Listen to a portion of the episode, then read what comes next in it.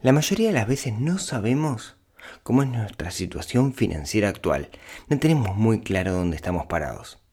Cuando comenzamos a construir un plan financiero personal, definimos un objetivo y comenzamos a caminar ese objetivo, está bueno cada tanto definir una rutina que nos permita saber exactamente en qué momento del plan estamos.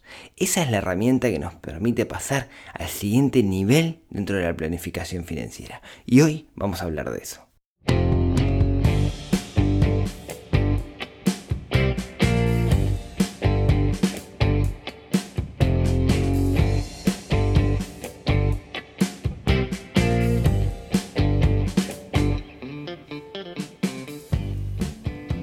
Muy buenos días, bienvenidos al podcast de Neurona Financiera.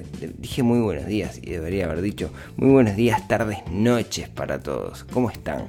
Este es el episodio número 85 del podcast de Neurona Financiera. Mi nombre es Rodrigo Álvarez, soy quien está detrás de este proyecto donde buscamos desarrollar esa neurona financiera que tenemos un poquito dormida. Y hoy tenemos un capitulón, porque vamos a hablar de, algo que es súper interesante que nos va a permitir, de alguna manera, nos va a permitir tener bien claro qué pasó en un periodo con respecto a nuestras finanzas. Pero antes de eso, quiero contarles una cosita.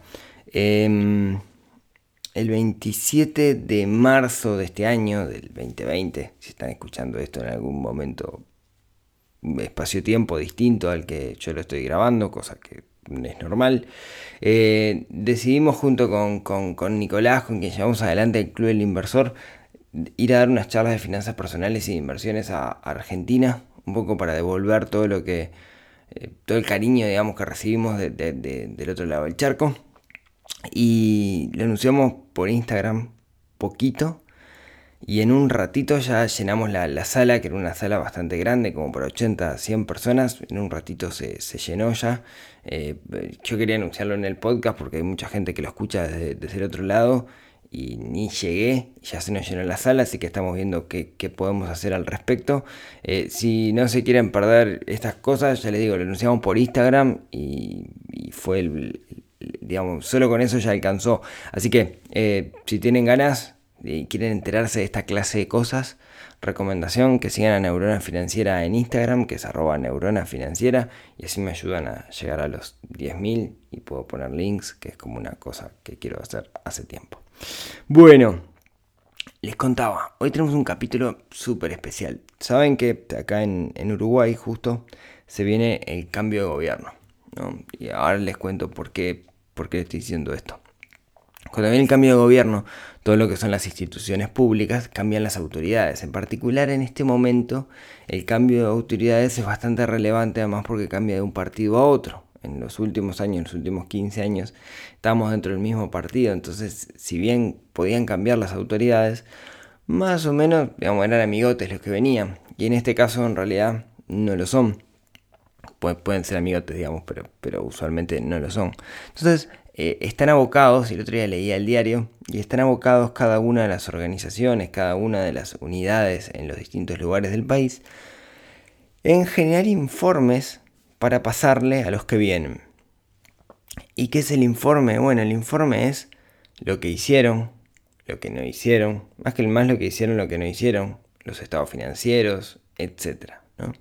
Y dije, qué buena práctica esta. Porque en realidad es una práctica interesante, pero no debería hacerse solamente cada cinco años cuando hay cambio de gobierno y cuando cambiamos de un color a otro. Debería hacerse mucho más periódicamente, porque muchas veces en ese hecho de rendirle cuentas a otro, nosotros nos damos cuenta de cosas que quizás el día a día no nos permite tomar conciencia. ¿A qué me refiero? Si yo tengo que soy, no sé, eh, una oficina del Estado, que me dedico a algo, y tengo que contar qué fue lo que hice, cuánta plata tengo, cuánta plata gasté, le tengo que contar eh, cuáles fueron los planes que tenía y los planes que no hice, cuál era mi planificación, o cuál era mi planificación si hubiera seguido en el gobierno, de alguna forma voy tomando conciencia también yo al rendirle cuentas a alguien más, voy tomando conciencia de lo que tengo que hacer, de lo que hice, de lo que tengo que hacer, de lo que no hice, y me permite levantar la cabeza del día a día, ¿no? Es como la metáfora de estoy jugando al fútbol, mirando para abajo, mirando la pelota, y nunca puedo levantar la cabeza para mirar el arco. Acá es más o menos lo mismo. Acá ese día a día a veces nos hace olvidarnos de cuál es nuestro objetivo, nos hace olvidarnos hacia dónde vamos, que estamos caminando hacia algo en pro de nuestra felicidad, etc. Los yankees, los norteamericanos, los, en realidad los, la gente de habla inglesa tiene una palabra que no tiene una traducción muy literal en inglés, que es accountability. Sí, ya sé, tengo una pronunciación británica. Eh, accountability es algo así como rendir cuentas. ¿sí? Y es un concepto que a mí me parece sumamente interesante, que se le llama el accountability partner. ¿sí? ¿Qué es un accountability partner? Básicamente es un compañero al cual le tengo que rendir cuentas. ¿Por qué? Porque así lo definí. Porque si yo le tengo que rendir cuentas a alguien, cuando le rindo cuentas a alguien, siento una obligación mucho más grande que lo que siento para mí mismo. Tenemos una tendencia enorme como seres humanos a hacernos trampas al solitario. ¿sí? ¿A qué me refiero con esto? Nos definimos reglas y después no cumplimos esas reglas. Aquello que yo comento siempre, digamos, de que está bueno hacer el ejercicio de extrapolar y sacar a nuestro cerebro de nosotros mismos como si fuéramos seres distintos. Y nuestro cerebro muchas veces nos juega en contra. Nuestro cerebro muchas veces no quiere quiere, básicamente quiere ahorrar energía a nuestro cerebro, entonces no se quiere complicar mucho la vida y va a usar sus mecanismos manipuladores de nuestro ser para que no hagamos algunas cosas. Entonces, cuando yo me enfrento a alguien, le tengo que rendir cuentas a alguien, ya no estoy jugando con mi poder de, de, de ¿cómo es la palabra esto? De nuestra mm, autodisciplina. Ahí va, esa es la palabra, o nuestra disciplina. Sino que tengo a alguien más. Y es más difícil hacerle trampa a alguien más. Es más difícil hacerle trampa a ese, ese jugador externo. Esto es muy común verlo, por ejemplo, en la gente que hace ejercicio. Es mucho más sencillo hacer ejercicio de a dos que hacer ejercicio solo. Porque de repente te despertás y no tenés ganas de entrenar. Ahora, si dependés de un amigo, vos capaz que te puedes quedar en la cama, pero si, che, no, mi amigo se está levantando, se está despertando. Eh, él, este amigo que se está despertando, no lo voy a dejar clavado. Yo tengo que, hacer el esfuerzo. Entonces, vas a entrenar con él. Capaz que él pensaba exactamente lo mismo, que se quería quedar en la cama, pero como pensó en vos, también se levantó. Y al final el resultado es positivo porque terminan entrenando los dos. Bueno, esto esto de, rendir cuentas, digamos, de no hacernos trampas solitario, también sirve para otras cosas, en particular para las finanzas o para acciones, para plan. Por ejemplo, yo, neurona financiera, tengo una planificación anual de cosas que tengo que hacer. Compartí esa planificación con un amigo, con Mauricio, que es mi accountability partner, y Mauricio me hace push. Che, ¿cómo vas con esto? ¿Tenés esto? ¿Tenés esto pronto? Y, claro, no, al no depender de mí mismo y tener a alguien más a quien rendirle cuentas, si me atraso con algo, me siento súper mal. Si, me atraso, me siento realmente mal. ¿Por qué? Porque me comprometí. Porque asumí un compromiso y además, en este caso, hice un plan que lo puse por escrito y se lo presenté a alguien. Las cosas por escrito tienen un valor particular. Cuando yo pongo algo por escrito, pasa de ser algo abstracto a ser algo físico. Entonces, está bueno cuando asumimos compromisos, hacerlos por escrito. ¿A qué va todo esto? ¿Cómo podemos enganchar todo esto? Bueno, hay una, herramienta, una herramienta que, yo utilizo y que me parece súper, súper, súper útil, súper útil, que es el informe mensual. ¿Qué es el informe mensual? Imagínense que ustedes tuvieran que rendirle cuentas a alguien de su situación financiera en un periodo de tiempo, particularmente mensualmente, ¿no? Que es cuando solemos tener como un, digamos, como que medimos, al medir nosotros en, ciclos, el ciclo mensual en términos financieros es interesante porque em, ese ciclo, digamos, es donde tengo usualmente un ingreso, aquellos que somos trabajadores. Entonces hay dos informes que son súper interesantes. Uno es el informe anual y otro es el informe mensual. Vamos a empezar por el informe mensual. ¿sí? En algún momento podemos ver el, anual. Eh, no creo que nos dé el tiempo para hacerlo en este, en este episodio. ¿Cómo es ese informe mensual? Bueno, primero pensemos, ¿sí? ¿a quién le voy a rendir cuentas? En mi caso particular, en mi caso particular, la decisión que tomamos en casa es, bueno, yo soy el que estoy más el día a día con la planificación financiera, ¿sí? Si bien ambos cuando digo ambos me refiero a ella a mi esposa, como si bien ambos llevamos adelante, el que está más metido en el tema planificación financiera soy yo y los objetivos y voy llevando en control, etcétera. También porque estoy más, más tiempo con la computadora, con el ordenador, entonces eso me permite de alguna manera eh, poder em, revisar mejor lo que son los estados financieros, los bancos, etcétera. ¿sí? Tengo más tiempo como para eso. Entonces, definimos que una vez por mes, cerrado el mes, o sea, los primeros días del mes, yo elaboro un informe y se lo paso para rendirle cuentas y también para, para, poner en blanco y negro cómo nos fue en ese mes financieramente. Entonces, déjeme contarle algunos indicadores que tiene este informe, porque de eso se trata. Se trata de definir indicadores relevantes, ¿no? En términos de negocios se les suele llamar los, los KPI, ¿no? Los indicadores de, procesos eh, relevantes o claves la idea es definir para cada uno de nosotros cuáles son esos indicadores y después hacer un informe con esos indicadores para pasárselo a alguien. Si quieren, el siguiente nivel de esto es hacer lo que se llama un dashboard, pero eh, es un tablero de control y ver en el tablero de control. A mí me gusta lo del, lo del informe, entonces la idea es que a principio de mes realizo un informe y, y lo paso me sirve para mí también, ¿no? O sea, no me sirve solamente para pasárselo a alguien y que alguien lo vea, también me sirve para tomar conciencia de una forma distinta. Me lleva poco tiempo porque ya tengo como armado una especie de template, ¿no? Una plantilla donde tengo esto predefinido.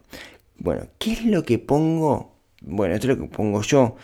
Cada uno de ustedes deberá ver qué es lo que debería poner o qué es relevante para cada uno de ustedes. Seguramente no haya dos informes iguales porque cada uno tenga cada familia, cada grupo familiar tenga intereses distintos o cosas claves que uno tiene que controlar de forma distinta. Yo les voy a contar algunas cosas que tenemos nosotros, algunas más, etcétera, pero cada uno deberá armar el suyo y el deber que se quedan después de este episodio es armar este informe. Si quieren háganlo a partir del principio de mes, digamos, pero la idea es armar y enviárselo a alguien, no se lo queden solamente ustedes. ¿sí? Si no tienen nadie a quien mandárselo, mándelos a mí. Si quieren, mándenmelos a mí. Les voy a leer. No sé si lo voy a leer, pero al menos si me lo mandan a mí, tienen a alguien a quien mandárselo. ¿sí? Entonces, ¿qué es lo primero? Lo primero es el nivel de ingreso, o sea, cuánto ingresó en el último mes. ¿Por qué? Porque muchas personas tienen sueldo variable. No siempre es un sueldo fijo y cuando es un sueldo variable es sumamente relevante saber cuánto dinero ingresó y cuáles fueron los orígenes de esos ingresos. ¿sí? Si tengo cinco negocios, por decir algo, saber por cuál, por cuánto ingresó por cada uno de esos negocios mensualmente es sumamente relevante. De la misma forma, tenemos que poner el, los gastos, el nivel de gastos que tuvimos en el mes anterior.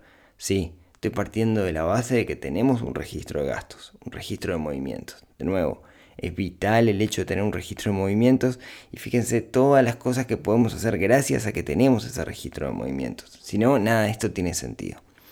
Les decía, podemos poner los gastos, el volumen de gastos. Y ahí podemos hacer una cuenta interesante, que es los ingresos menos los gastos.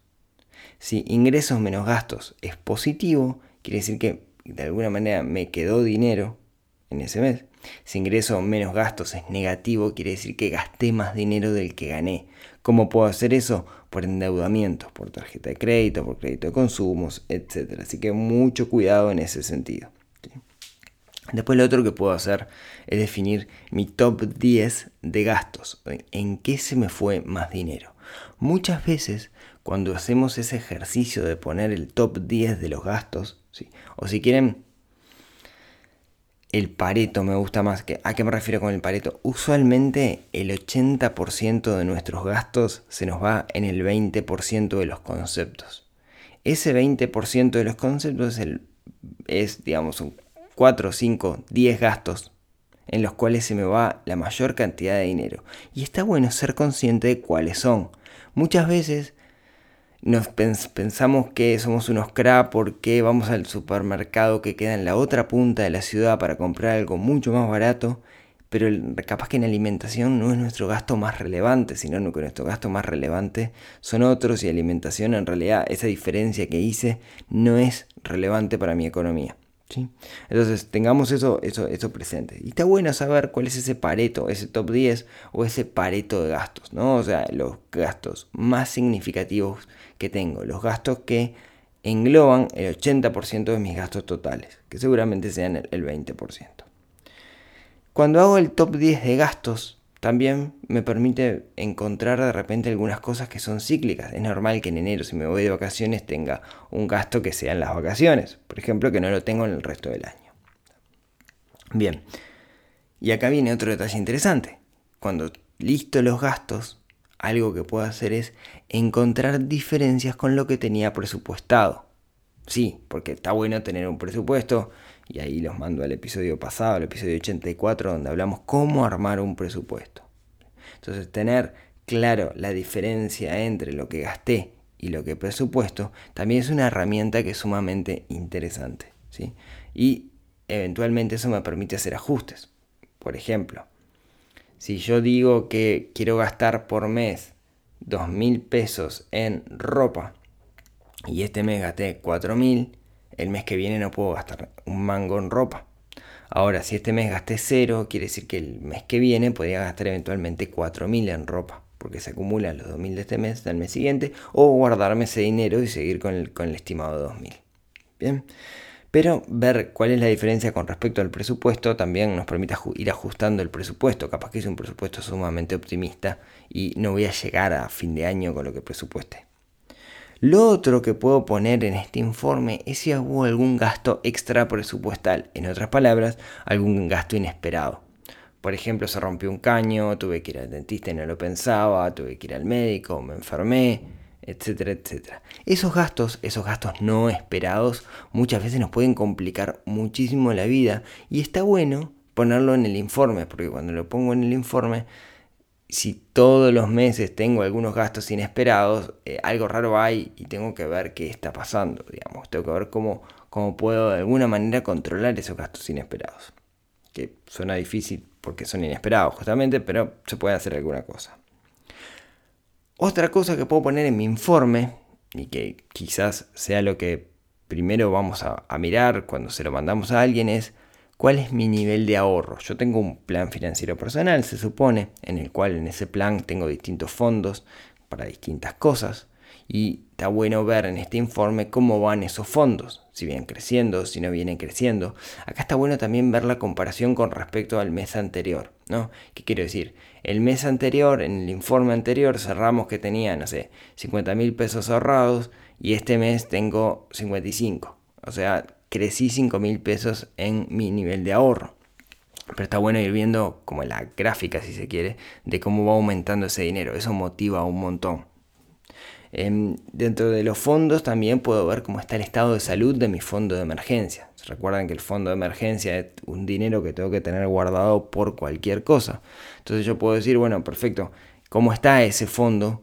Si tuve que sacar plata del fondo, voy a tener que cubrirlo nuevamente. ¿Cuál es el estado? ¿Cuál es su volumen? Ya llegué a tener un fondo de emergencia. Tengo un par de meses o X meses, lo que haya definido yo, de, eh, gastos guardados. Otra cosa que puedo poner en mi em, en este informe es mi nivel de endeudamiento. ¿Cómo está mi pasivo? ¿Cómo están mis deudas? ¿A quién le debo dinero? ¿Cuánto queda por restar? Esto de ponerlo en blanco y negro es un ejercicio también que es sumamente interesante porque de alguna forma lo que nos permite hacer también es una balde de agua fría de a quién le estoy debiendo dinero y también me motiva de alguna forma para dejar de hacerlo. ¿sí? Al verlo mes a mes, ahí, ver esa deuda, de alguna forma me da a comer, me alimenta mi motivación para eliminar esa deuda. ¿sí? Y lo otro, lo otro que también es interesante y me parece que da para un capítulo aparte, es poner un resumen de cómo está el nivel de mis inversiones. Sí, también todos nosotros deberíamos en algún momento comenzar a invertir y tener un portafolio. Y está bueno en este informe contar cuál fue la rentabilidad que tuve en mis inversiones del mes pasado a este. O sea, cuánto dinero me ingresó por concepto de mis inversiones. Puedo ver cómo está el estado de entonces, de ese fondo de inversión, cuál fue la rentabilidad que tuve global o por instrumento, ¿sí? el último, capaz que para el informe global, porque por instrumento debería ser otra cosa, que, que, es como un análisis de rentabilidad de portafolio, que ya lo veremos en algún otro episodio. Y también eventualmente si tengo plata para invertir, que la tengo parada por alguna razón. ¿sí? Me parece que eso está, está, está bueno también ponerlo en tu informe. Seguramente hay mil cosas más que se les ocurre que pueden poner en este informe. Seguramente eh, va a depender de la realidad de cada uno, de su realidad financiera, de sus objetivos, es un plan financiero personal. Pero es normal, digamos, que se les ocurran cosas. Lo que está bueno de hacer este plan financiero personal mensualmente y a construir el hábito es que van a poner en blanco y negro cómo están parados hoy con respecto a su plan, cuánto falta para su objetivo. Recuerden que el objetivo tiene que estar bien definido, al final lo, tenemos, lo podemos traducir en un monto y entonces van a ver, mensualmente le van a rendir a cuentas a alguien para ver qué tan cerca o tan lejos están de ese objetivo. Y eso, eso los va a ayudar, solo eso los va a ayudar a alcanzar ese objetivo. Así que la invitación es que busquen a alguien, busquen este accountability partner y le manden el informe. ¿No tienen a alguien a quien, en quien puedan confiar, que le quieran mandar a hablar de su dinero? Mándenmelo a mí. Lo voy a leer, no sé si lo voy a leer, pero al menos lo voy a dejar ahí guardado yo le digo, que no sé si lo voy a leer porque me llegan muchos mails y a veces no me da el volumen como para leer todos los mails que me llegan. Yo eh, sí los leo todos, digamos, pero no, no, me, da, no me da como para estar revisando cientos de, planes mensuales. Pero si no tienen a nadie, cuenten conmigo. Cuenten conmigo, hagan este ejercicio. ¿sí? Prueben un mes, prueben el mes que viene, la primera semana del mes, prueben, prueben hacer este plan. Estoy segurísimo, estoy segurísimo que los va a ayudar a avanzar pero sumamente seguro que los va a ayudar a avanzar. Así que les dejo la invitación, les dejo el deber y como siempre, si tienen ganas, si quieren nos escuchamos el próximo miércoles en otro episodio de esto que se llama Neurona Financiera, ¿sí? Y me cuentan cómo les va, me cuentan por Instagram, me cuentan por mail cómo les va con este informe, ¿sí? Cualquier consulta que tengan, nos lo envían y, y lo revisamos, ¿sí? Así que bueno, muchas gracias como siempre por haberme escuchado hasta acá. Si tienen ganas, eh, nos escuchamos el miércoles que viene. Eh, si tienen ganas y quieren agregar en la biblioteca de Spotify este, este podcast, eh, para mí es un placer porque eso hace que gane más visibilidad y que llegue a más personas y así poder ayudar a más personas a que dejen de sufrir estrés por dinero. ¿sí? Lo mismo con iTunes, lo mismo con iVoox me ayuda muchísimo. Cada vez que ustedes les cuentan a alguien de este proyecto, a mí me ayuda mucho porque llega a más personas y esas personas se van a poder empoderar y van a poder salir adelante. Así que muchísimas gracias. Salió un CR medio feo, pero bueno, no, salió muy lindo el podcast hoy, pero, pero que esto les sirva y que les aporte valor. Así que si tienen ganas, nos vemos, nos hablamos, nos escuchamos el próximo miércoles en otro episodio que ayude a desarrollar esa neurona financiera que tenemos un poquito dormida. Chau, chau.